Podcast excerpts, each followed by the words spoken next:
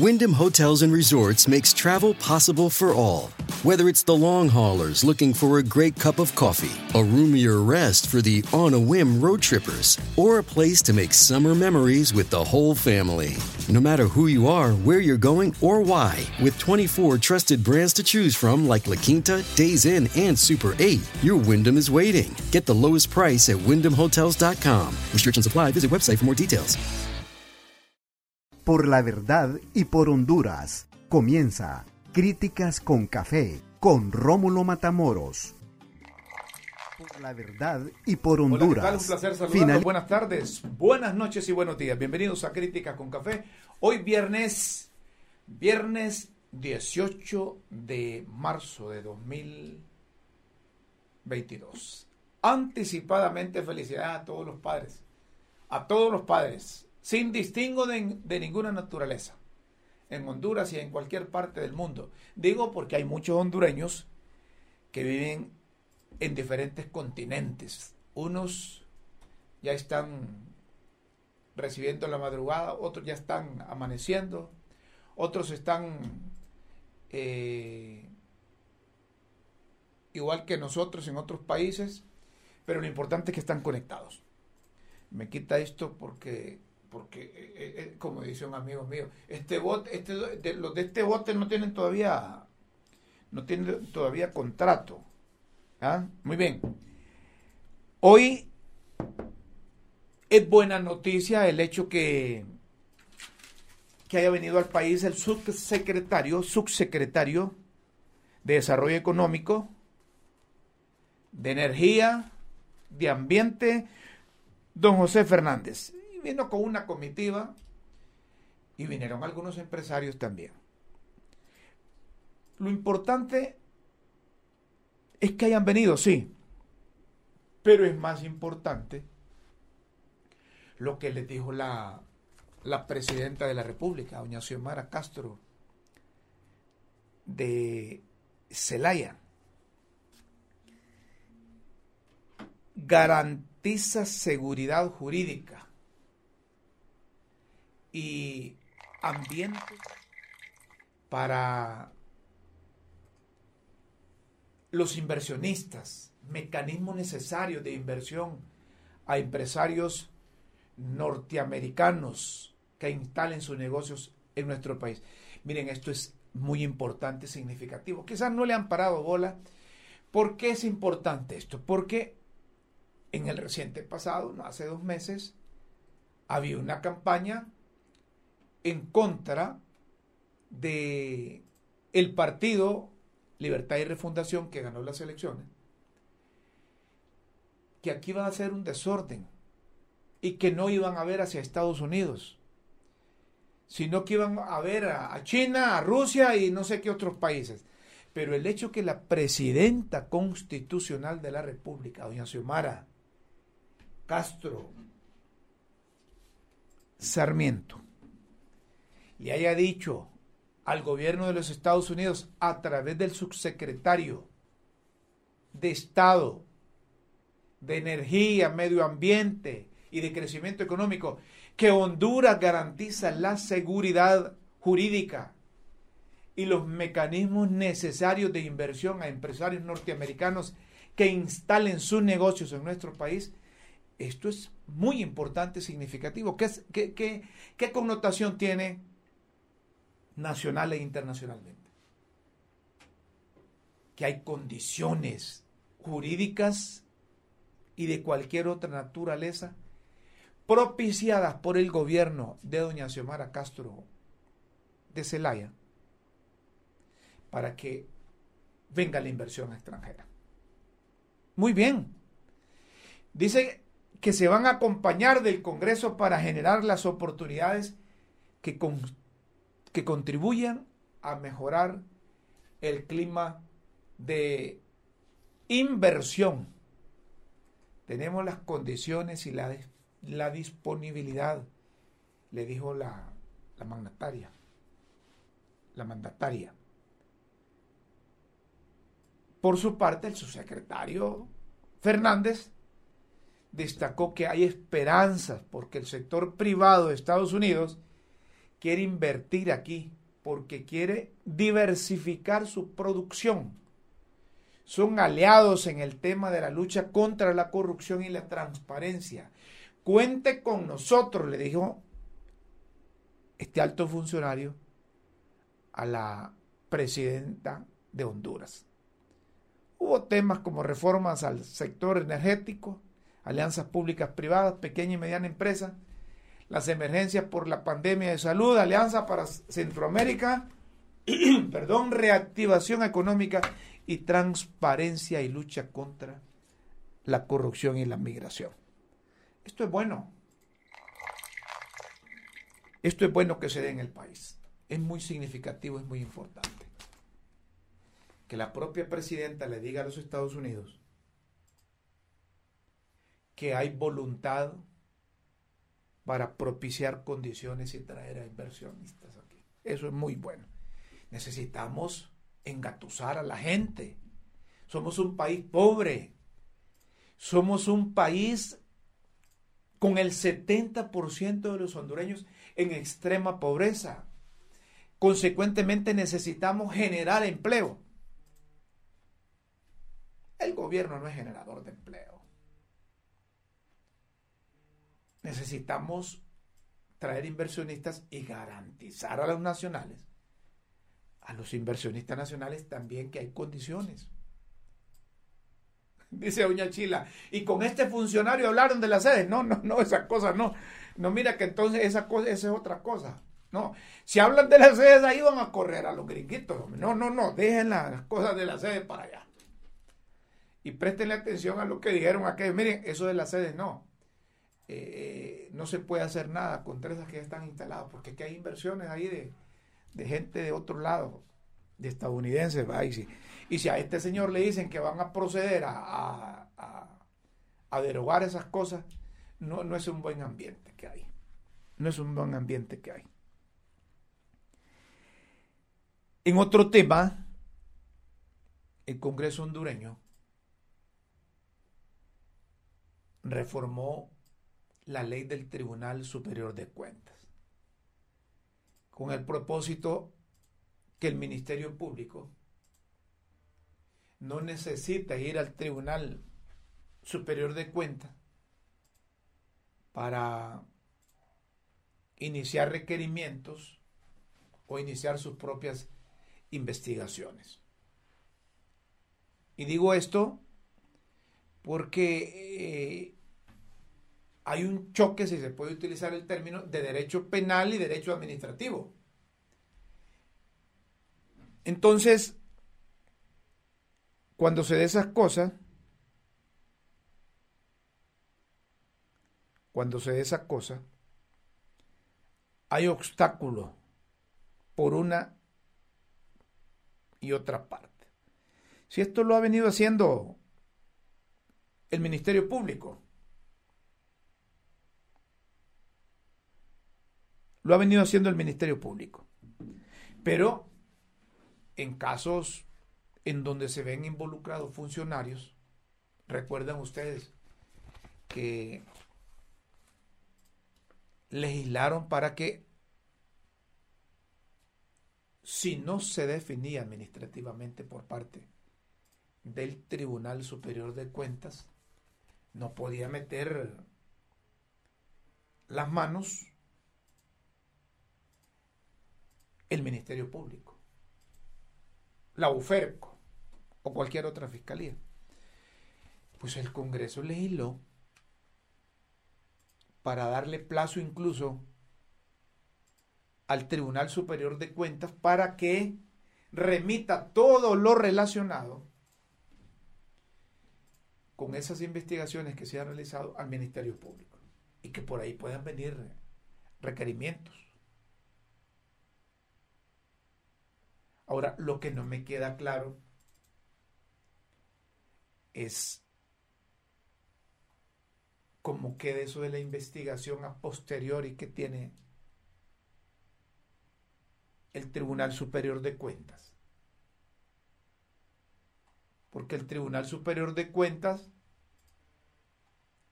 recibe incluso declaraciones de bienes de funcionarios y es obligación hacerlo. Entonces, ¿cómo puede corroborar o investigar el Tribunal Superior de Cuentas? Esto no lo reformaron, ¿verdad? Esto siempre sigue dentro de las eh, atribuciones del Tribunal Superior de Cuentas. Y, y hay interrogantes. Hay interrogantes que son necesarias formularlas públicamente. Por ejemplo, si al Tribunal Superior de Cuentas llegan las declaraciones juradas de los funcionarios, si hay funcionarios, aquí cabe una pregunta. Cabe una pregunta. Y el Ministerio Público investigó las declaraciones eh, juradas que presentaron oportunamente funcionarios o exfuncionarios de la administración pasada. Por ejemplo, investigaron las declaraciones de bienes que presentó y que estaba obligado a presentar el expresidente Juan Orlando Hernández. Y si las investigaron, no vieron nada, nada turbio ahí, nada pando como para presentar requerimientos contra el exmandatario. Quizá eso le hubiese servido para, para que aquí se juzgara al hombre y no se lo llevaran como quieren un reducido grupo, digo, del Partido Nacional. son preguntas lógicas y que el Ministerio Público debe saber. A estas alturas, a estas alturas, ya se hubiese, se hubiese incautado los bienes del expresidente, porque ya se habían iniciado investigaciones, si es que no lo hicieron. Y si, y si lo hicieron, la pregunta es por qué no procedió oportunamente el Ministerio Público. La gente que nos ve, la gente que nos escuche, escucha, la gente que nos sigue por el podcast de La Tribuna o que nos sigue por YouTube, los que no tienen la oportunidad de ver el programa directamente, se han de preguntar si investigaron las declaraciones juradas de esos funcionarios que los están extraditando. ¿Por qué? Porque no presentaron requerimientos. Entonces van a decir uno, ah, porque eran la misma argolla. Porque el expresidente Juan Orlando Hernández puso al fiscal general del Estado, puso a los magistrados de la Corte Suprema de Justicia, nombró y eligió ahí en el Congreso a los de la Sala de la Constitucional entonces había una total impunidad para, para esos altos funcionarios de la administración pública. Cuando hay estas iniciativas desde el Congreso Nacional encaminados a reformar la ley del Tribunal Superior de Cuentas para que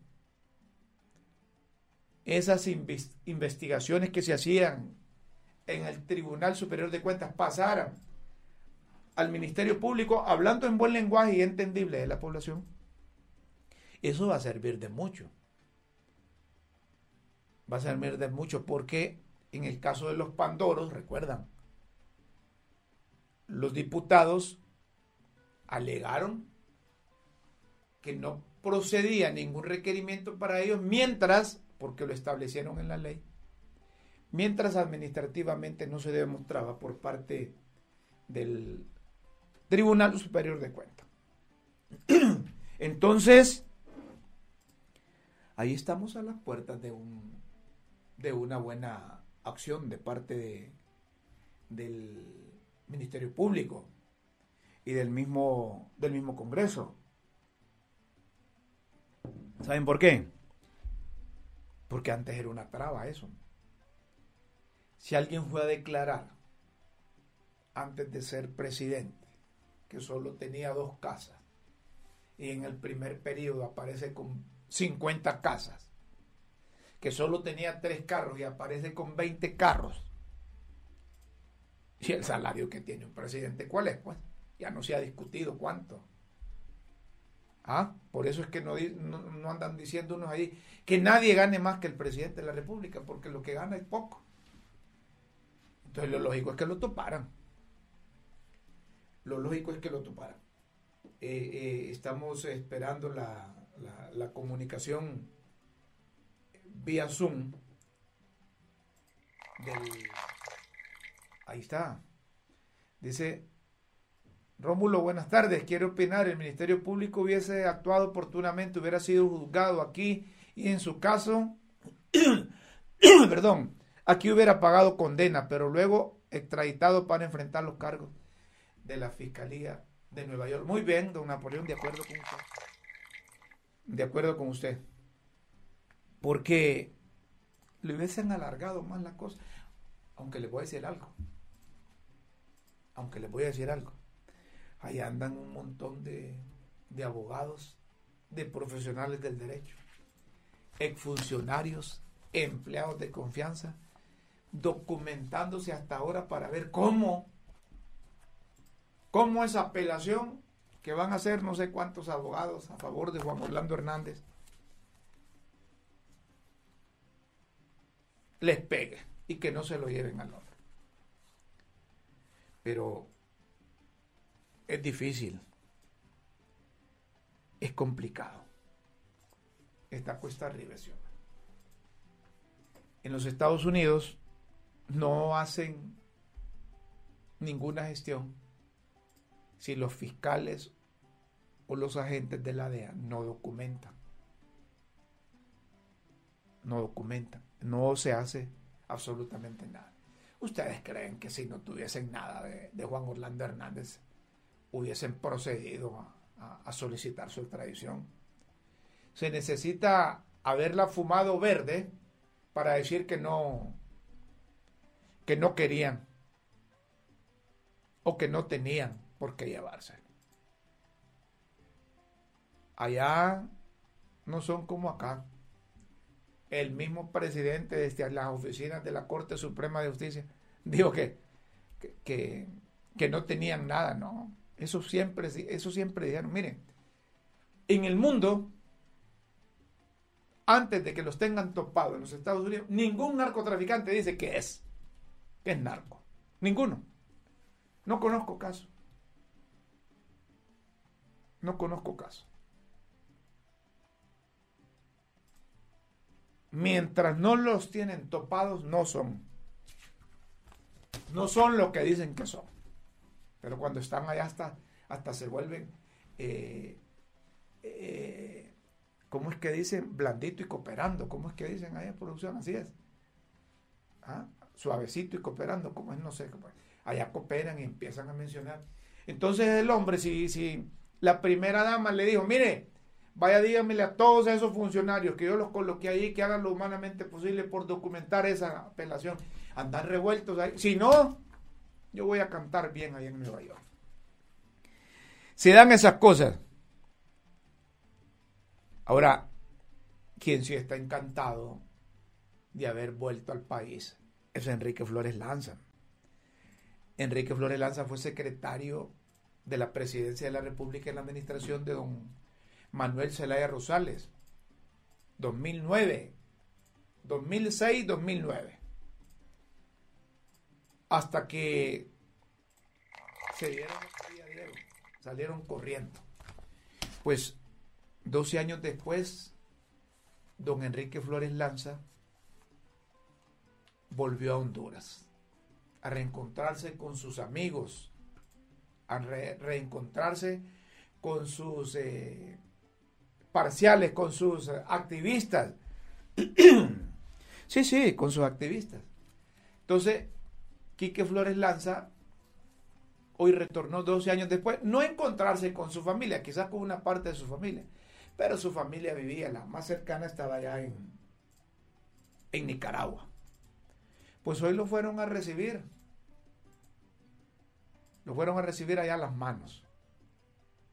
Si no ha trascendido que lo recibió el, Pero los muchachos estaban alegres allá, recibiendo a Enrique Flores Lanza. Y no sé si este de.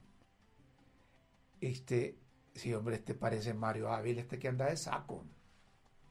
Mario Ávila se movió allá a, a recibir a, a Enrique Flores Lanza. Sí, qué bueno. Ya llegaron sus parciales. No llegó gran cantidad de gente, pero la alegría de volver a su terreno, a su terruño 12 años después, yo creo que a cualquier catracho bien nacido eh, se alegra venir a encontrarse con su gente. Yo no sé si le van a dar un cargo en la administración pública. Deben de dárselo porque eh, don Enrique Flores Lanza se lo merece. Y, cuidado, lo van a poner ahí de coordinador del gobierno, del coordinador del gabinete, porque está vacante eso ahí. Ahí tienen una subcoordinadora, pero eh, es posible que nombren a, a Enrique Flores Lanza. 12 años después, beneficiado del decreto de amnistía, ¿verdad? Que le aprobó el Congreso, el Congreso Nacional. En donde para unos, Enrique Flores Lanza no debió beneficiarse de eso porque lo vieron salir con una carretilla desde el Banco Central con tantos millones. Yo no puedo decir cifras, pero unos dicen 20, unos dicen 30, otros dicen 50 millones, pero nadie da fe de eso. Es como aquella cosa del seguro social. 7 mil millones de lempiras, a saber quién lo dijo y todos nos quedamos con eso. Pues por ahí dicen que eran 50 millones de lempiras que sacaron. Y que eso lo ocupaban para la cuarta urna. Bueno, por cierto que muchos quedaron ricos, ¿verdad? Porque Enrique Flores Lanza no se quedó con ese dinero. Enrique Flores Lanza lo distribuyó por orden del presidente de la República. Lo, lo, distribuyó entre funcionarios. Y a cada funcionario, yo recuerdo, por si se les ha olvidado a, algunos, a cada funcionario le dieron determinada cantidad de dinero para que fuera a, trabajar a departamento. Lo seleccionaron. A Rick Moncada la mandaron a, Choluteca, porque allá tenía la familia. Entonces la, mandaron con dinero, ¿verdad? Y ahí tenían activistas y, y, y, personas que comulgaban con Libre en aquel entonces, que habían llegado de Nicaragua y de otros países. Y ahí fue donde le encontraron a Rixi Moncada. Pero a Rixi no la acusaron por eso, ¿verdad? O se benefició también del, del decreto de amnistía. Pero eran perseguidos políticos, fueron perseguidos políticos. Los persiguió Micheletti y compañía, los persiguió Micheletti. Cuando el golpe de Estado sucedió, eso sucedió. Si Quique Flores Lanza no se va para Nicaragua, lo topan aquí. Lo hubieran tenido en el mamo. Le dieron no sé cuántas cartas de libertad, pero está compitiendo con el finado Rafael Leonardo Calleja. Pero le dictaron sobreseimiento. El hombre está libre, puede andar del timbo al tambo. Además, su partido, bueno, el partido que crearon, el partido que se originó después del golpe de Estado, esté en el poder, entonces tienen que darle chapa. Así debe ser esto. Así debe ser esto. Don Enrique Flores está el, eh, está en el poder de nuevo no se ha oficializado, pero cuando ingresa a casa de gobierno, dicen que lo metieron por la parte de atrás porque no podía entrar por delante porque había mucha gente ahí. como coincidió con la visita del, del subdirector, no, subsecretario de Desarrollo Económico, don José Fernández, entonces lo metieron por otro lado. Muy bien, muy bien para don Enrique. Seguimos en críticas con café. Eh, ahí tenemos una nota de la... Miren, miren ustedes lo que pasa. ¿Se acuerdan que aquí publicamos que la Procuraduría General de la República envió nota al Ministerio instándolo? Correcto, muy bien, producción, ahí me la tienen. Una nota enviada al fiscal general del Estado, a Oscar Fernando Chinchilla, para que, oigan bien ustedes, para que tomase medidas de aseguramiento y de incautación de todos los bienes que posee el ciudadano Juan Orlando Hernández. ¿Cómo es que se llama el procurador? Antonio Disco Agalea. Miguel o, Manuel. Manuel. dicen. Ah, Manuel Antonio Disco Pero como, como es nuevo, y Racel Tomé lo puso ahí, lo encontró y lo puso de ahí. Ni esperaron que venciera el periodo de la procuradora que teníamos ahí. Entonces ya hoy mandó una nota.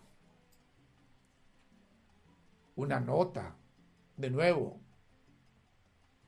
Y dice que la Procuraduría General de la República comunica que en el marco del respeto al debido proceso, y la legalidad. En vista del medio de impugnación presentado por el ciudadano Juan Orlando Hernández y hasta tanto este no se evacúe, el oficio dirigido ayer al fiscal general Oscar Chinchilla queda sin valor ni efecto.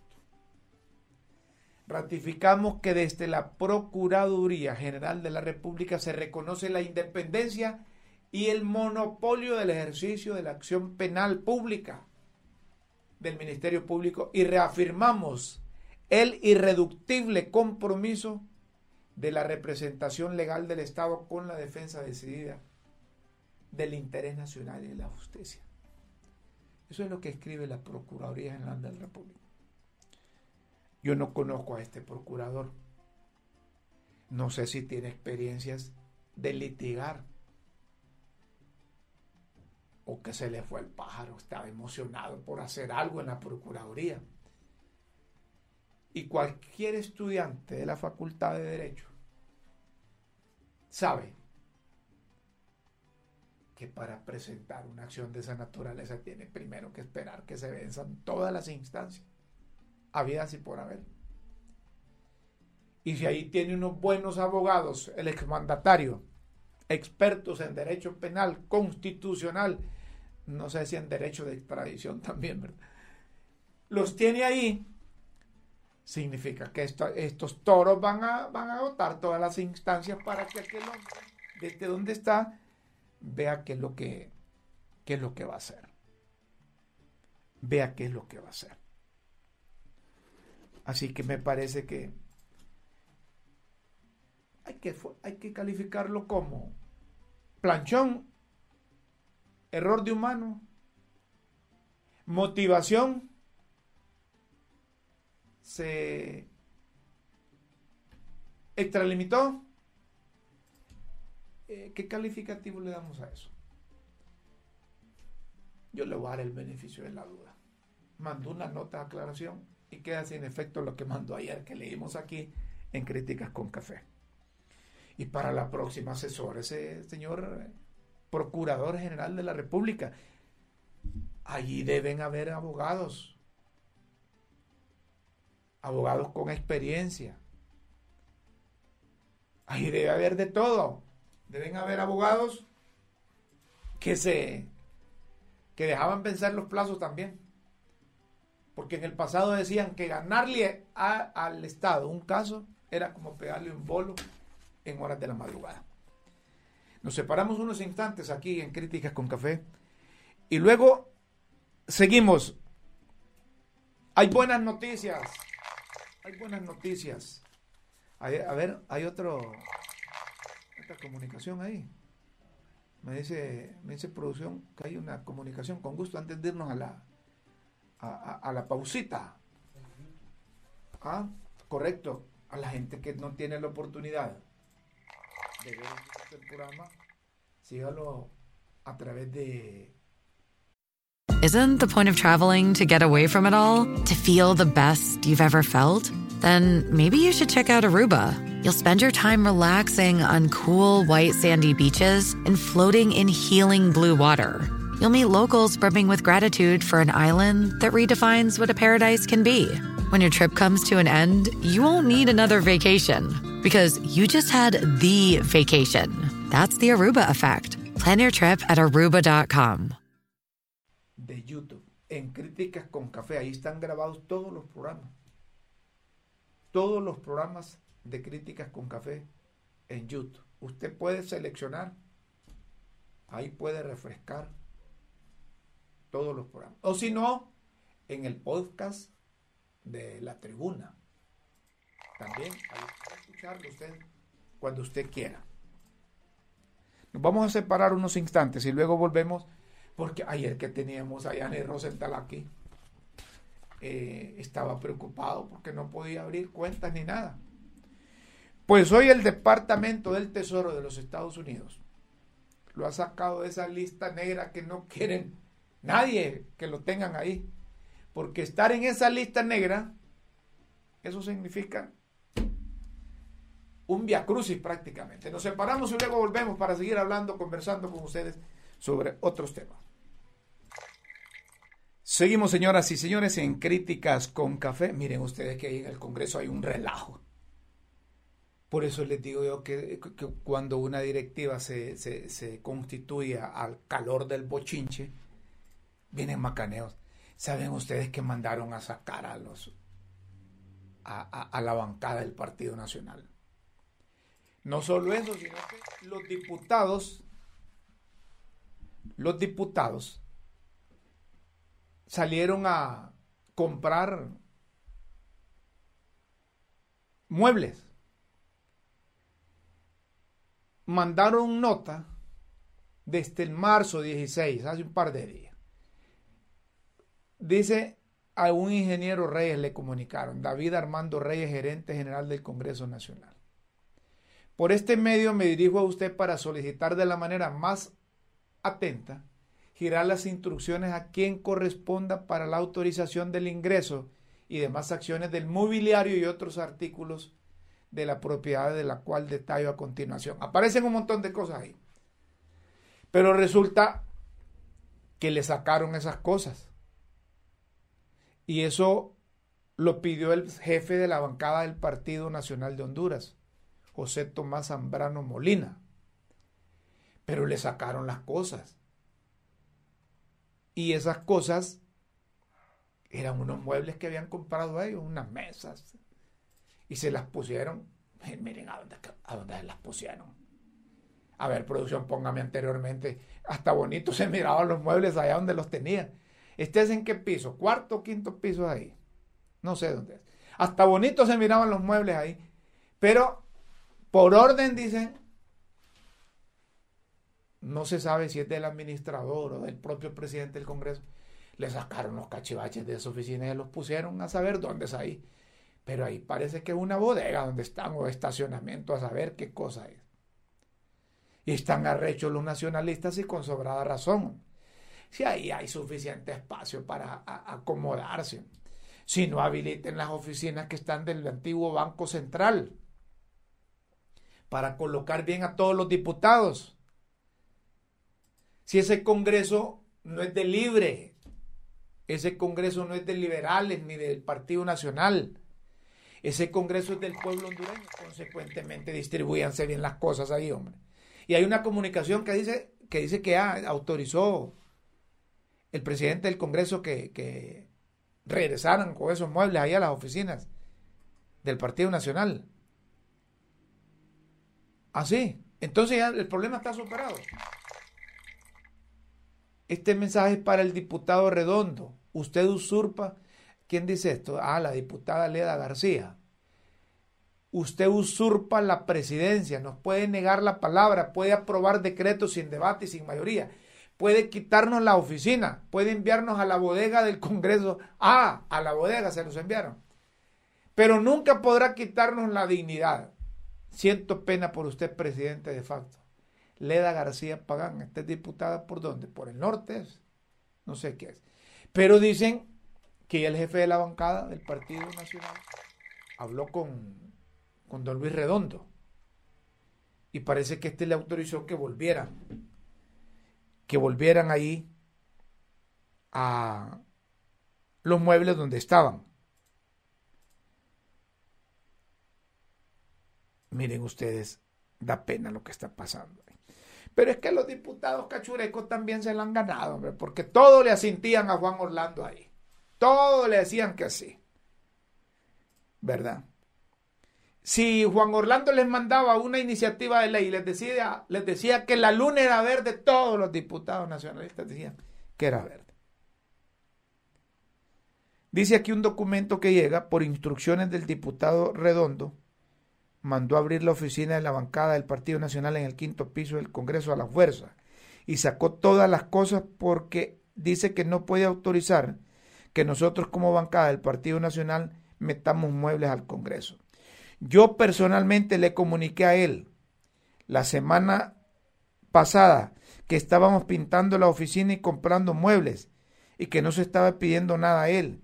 Y envié nota al gerente, ah, esa fue la nota que, que nos puso producción ahí, el martes para dar conocimiento que estaba, que estaba, que estaba pasando. Verdaderamente lamentamos y bochornoso hacer público esto. Miren ustedes lo que está pasando en el, en el Congreso. Acabo de recibir, dice, llamada del diputado Luis Redondo autorizando el ingreso nuevamente en las cosas de las cosas de la bancada. No tiene producción esas notas ahí para que me las ponga, para que la gente las vea. ¿Verdad? Que acaba de recibir llamada del diputado Redondo autorizando el ingreso de esto. Miren qué cosa, esto no puede estar pasando, hombre. No puede estar pasando en el Congreso Nacional. No puede estar pasando. Si el Congreso no les da sus muebles decorosos a las bancadas, y si ellos los quieren comprar, permítanles, hombre. Deben de respetar eso. Mire, yo no conozco la oficina de don Luis Redondo, pero ahí debe tener sus cosas también. Y que es presidente nada más de 60 diputados de 68 no. Digo 60 porque 50 de libre, que no están todos porque allá están los de Beatriz y los de Jorge Cálix, más los 10 de Salvador, que esos sí están, 10 eh, diputados de Salvador de Honduras, esos sí están hechos un nudo. ¿Por qué? Porque con 10 diputados tienen la presidencia del Congreso. Reitero, para mí sigue siendo pando eso. Bueno, pero volvamos, hombre, a eso de Yanni Rosenthal. Hoy, el Departamento del Tesoro de los Estados Unidos lo sacó de esa lista. Se ha realizado la siguiente eliminación de la lista de la OFAC, SDN de la OFAC de Rosenthal Hidalgo, Gianni Benjamín.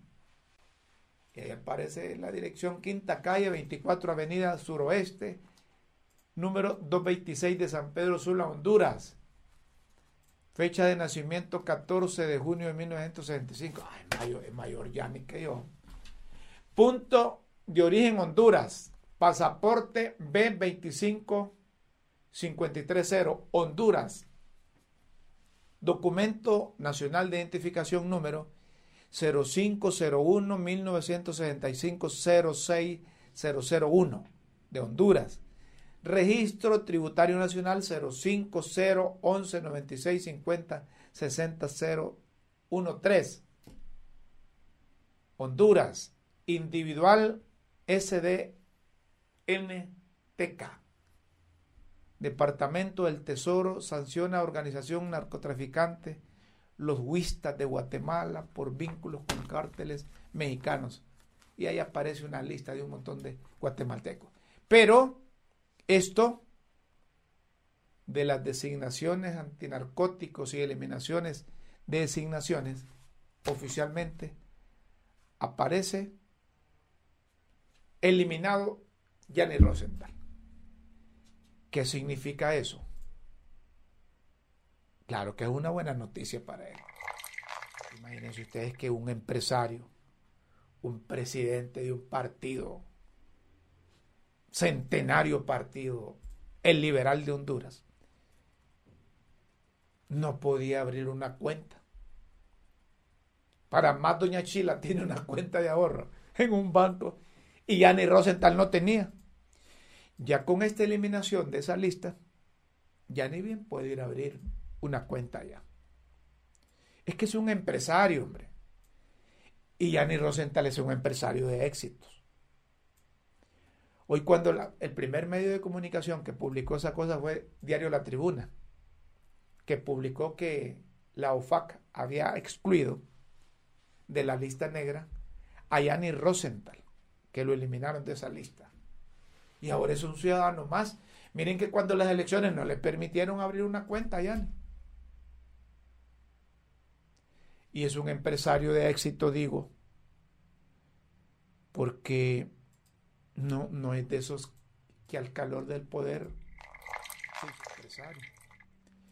Janet Rosenthal Hidalgo viene de una familia de abolengo, liberal, y de una familia con suficientes recursos. Con suficientes recursos. Y ya esto le permite retomar abiertamente la actividad empresarial. Imagínense ustedes que tenían 15 mil trabajadores y todos esos trabajadores tuvieron que sacarlos de las empresas, los cancelaron, el gobierno de la República se apropió de esos bienes. Decirse que no tenía ni un juicio ese hombre. Entonces uno dice, ay, como con aquel se pudo y con ese no se puede. Y aquel con la ventaja, con la ventaja que aquel se fue a presentar solo al lado a los Estados Unidos. Y este todavía está haciendo la fuerza para que no lo saque. Estas cosas son buenas para, para un hondureño. Miren, casi se compara con lo que le está pasando aquí, aquí que Flores Lanza. Aquí que Flores Lanza, 12 años después, vuelve. Y aquel tantos años, un par de años o tres años, que lo metieron a esa lista negra. Y entonces ya tienen los derechos que tenemos todos los hondureños de tener cuentas en los bancos. Y eso es bueno. Eso es bueno.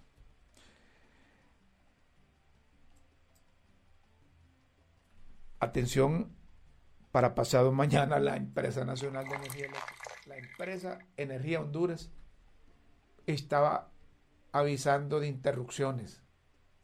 El 20, 20, 20, pasado mañana, en la colonia Santa Ana, colonia 13 de julio, repetidoras de HRBC, transmisores de Radio América, colonia San Miguel, colonia Izaguirre, colonia 30 de noviembre, barrio La Lomita, ah, papo, no van a tener eh, luz allá en la zona de la parte este de la capital de la República, colonia Aurora, colonia Cempé, colonia La Sosa, Altos de la Sosa, La Travesía, Colonia La Trinidad, Colonia Estados Unidos, La Mololoa, Los Quebrachitos, Aldea Agua Blanca y zonas aledañas. Cambio de elemento en mal estado en la subestación de Suyapa. Es cierto, esa zona, esa gente que vive en aquella zona del este de Tegucigalpa se abastece de la subestación de Suyapa. y lo vamos a tener de 8 de la mañana a 4.30 de la tarde.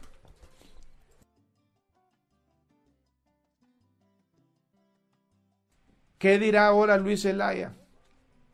Preguntan ahí en, en, Facebook o en dónde preguntan ahí.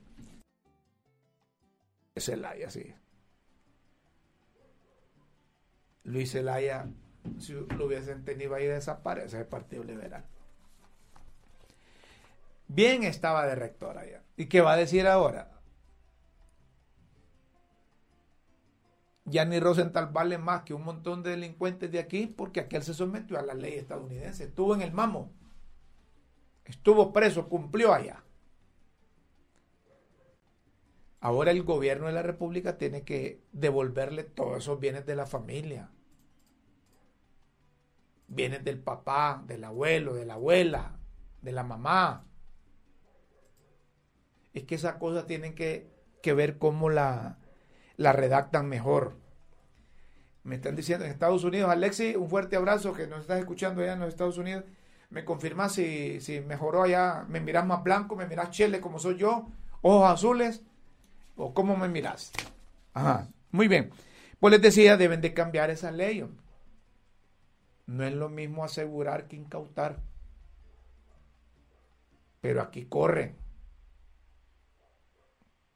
¿Cómo dice? Dice doña Chela, esta doña Chela. Que no hubieran sacado a Juan Orlando, dice. ¿Ah? ¿Que Juan Orlando? ¿Ves qué señora más mala?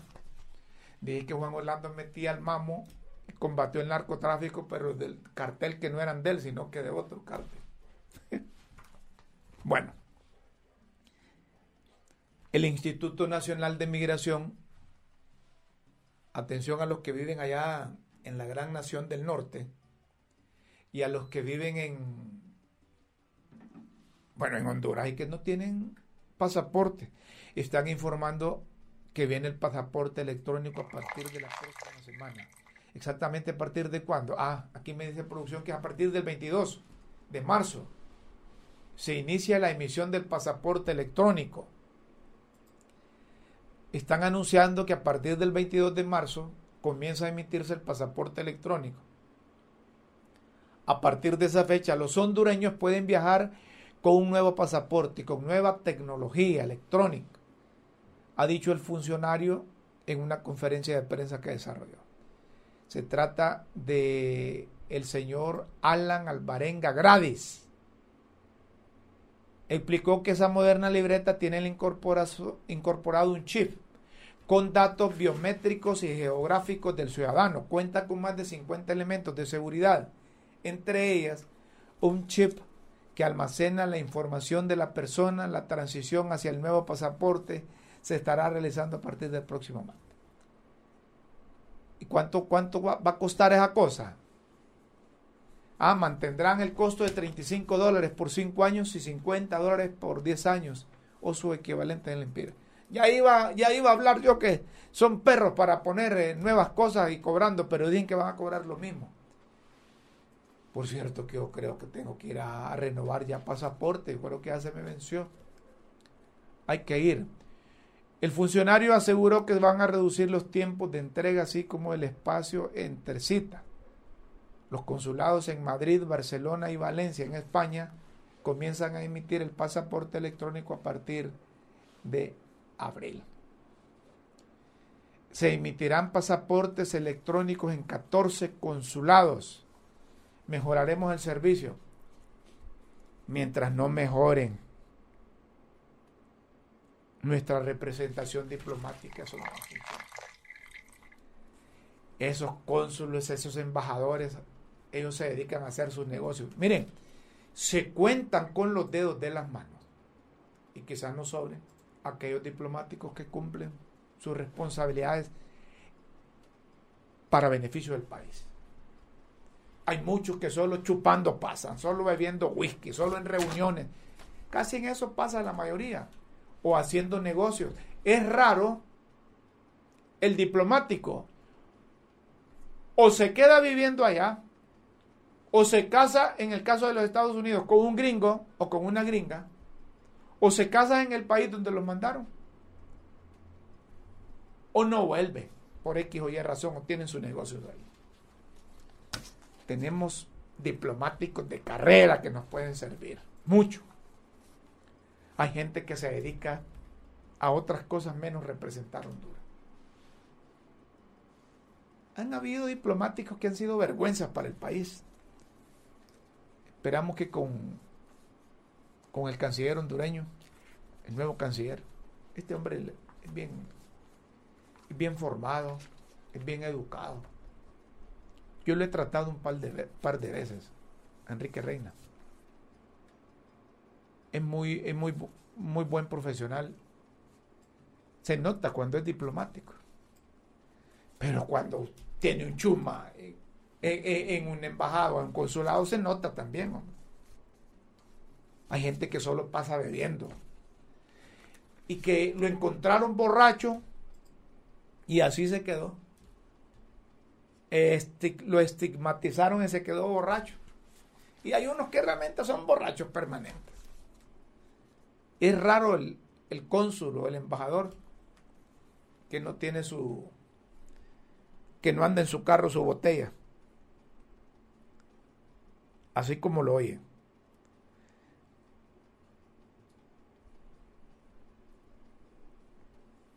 Saludos. De 5 a 6 de la tarde de lunes a viernes por las redes sociales. Bueno, miren ustedes, eh, eh, Harry Dixon propone eliminar los cobros de parqueos en comercios y centros comerciales. Ay, este muchacho fue fiscal y es abogado. Eso es una intervención del Estado al sector privado. Deben de buscar otra forma. Miren qué bonito.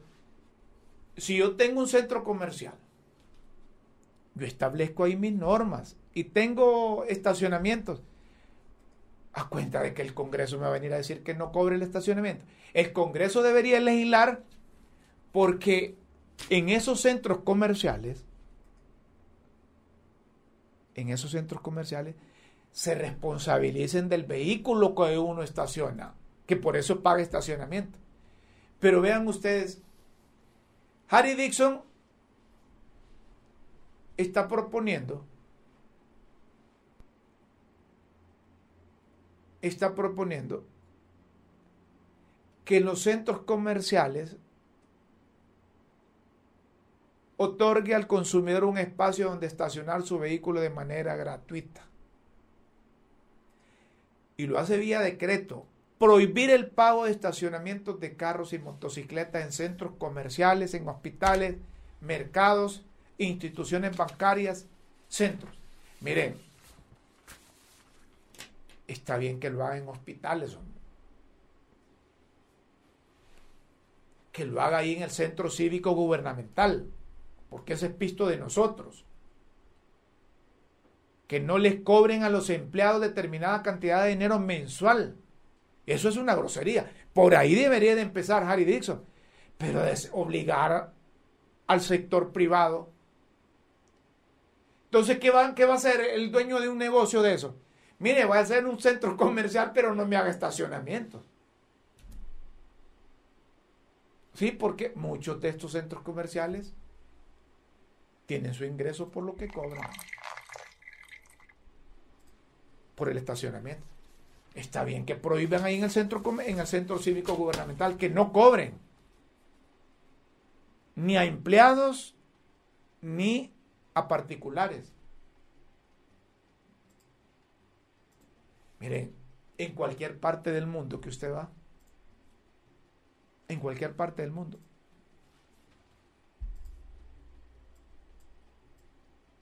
uno paga estacionamiento. O hagamos una cosa, don Harry Dixon, no le que, que, la alcaldía no ande con esa grúa levantando vehículos mal estacionados. Mire qué contradictorio. ¿verdad? la alcaldía La alcaldía anda con la grúa levantando vehículos y cobrándole no sé si 600 o mil y pico de, de lempiras por multa. Porque están mal estacionados. Y el señor Harry Dixon está diciendo que está proponiendo que en los centros comerciales no les cobren el, estacionamiento. Lo que debería legislar es que todo centro comercial o todo lugar donde hay un estacionamiento de vehículos, ahí se responsabilicen por el vehículo. Porque no se concibe como usted pague por tener el vehículo estacionado y se encuentra con un letrero que dice, no, no nos responsabilizamos por daños ocasionados a su vehículo. La gerencia dice. O no nos responsabilizamos por objetos que se hayan extraviado en su vehículo le están diciendo que ahí le van a robar o que le van a averiar su vehículo.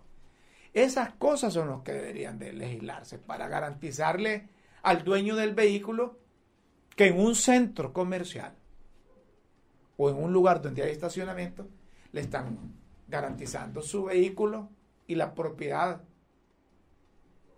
Pero a saber en qué anda Harry Davidson. Eso es meterse en el sector privado. Don Rómulo, ¿por qué no simplificar eso de las embajadas y consulados en países de menor relevancia? Puede ser, así eh, estoy de acuerdo. Fernando Anduray, buena pregunta esa. Dirá, ¿Qué dirá Luis Elaya? Fíjese, don Tupatalaya de Benecer. A ver, ¿quién es Tupatalaya? ¿Por qué no simplificar eso de las embajadas y consulados en países de menor relevancia? Eso se hace con los eh, eh, embajadores eh, plenipotenciarios.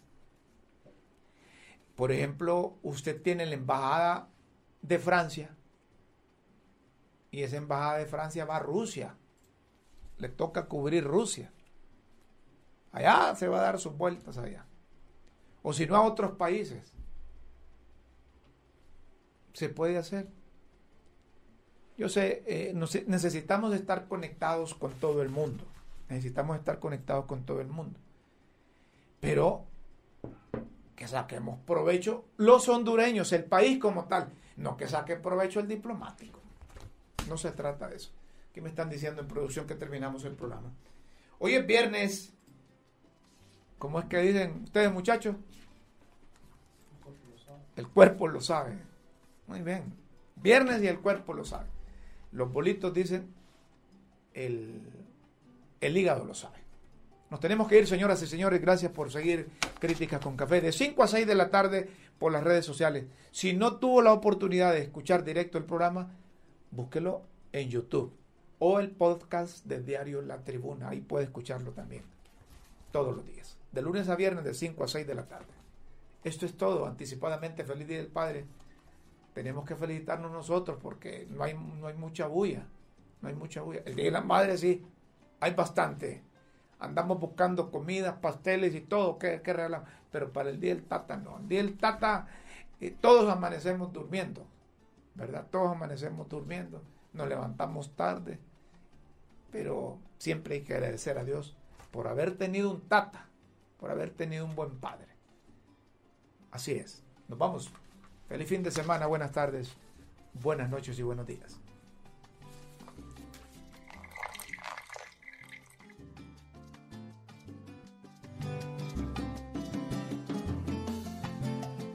Por la verdad y por Honduras. Finaliza Críticas con Café con Rómulo Matamoros.